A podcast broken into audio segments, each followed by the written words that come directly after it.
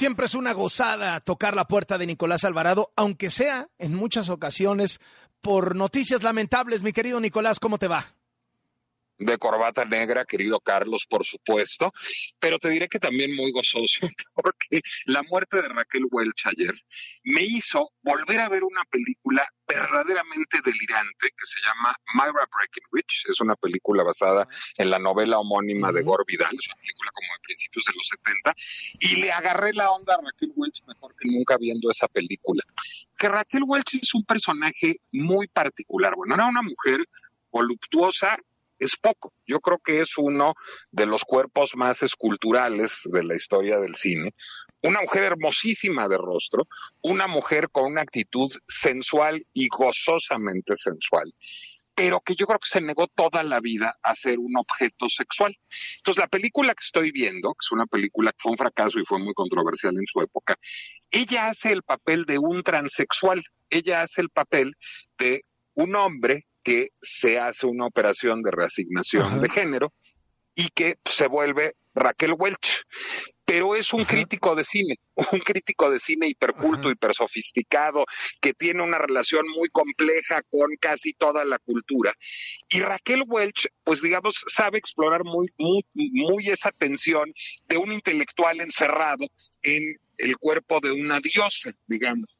Y te diría que a lo que se dedicó Raquel Welch a lo largo de toda su carrera fue a desmitificar esta cosa del símbolo sexual, encarnándolo muy bien hasta su última película con Eugenio Derbez, que a lo mejor por ahí la viste, que se llama Cómo ser un Latin Lover. Hasta ahí, a los setenta y muchos años, sigue siendo una mujer con un cuerpo escultural, con un rostro hermosísimo y con una actitud muy sexy, pero que todo el tiempo está desmitificando al símbolo sexual, burlándose de él no porque sea una gran actriz, ganó algún Globo de Oro por los tres mosqueteros Richard Lester y bien merecido, pero ese no es el mérito de Raquel Welch, sino el mérito de Raquel Welch es haber sabido divertirse con la categoría de símbolo sexual y haber sabido desmontarla, neutralizarla, digamos, en tanto potencial cosificante, simplemente por decir, yo tengo el control de esto y yo me divierto enormemente con, con esto. Si quieres, déjame una provocación, pero tengo a Camille Paglia para escudarme en ella, que también lo dice. Pues es casi una heroína posfeminista Raquel Welch en ese sentido.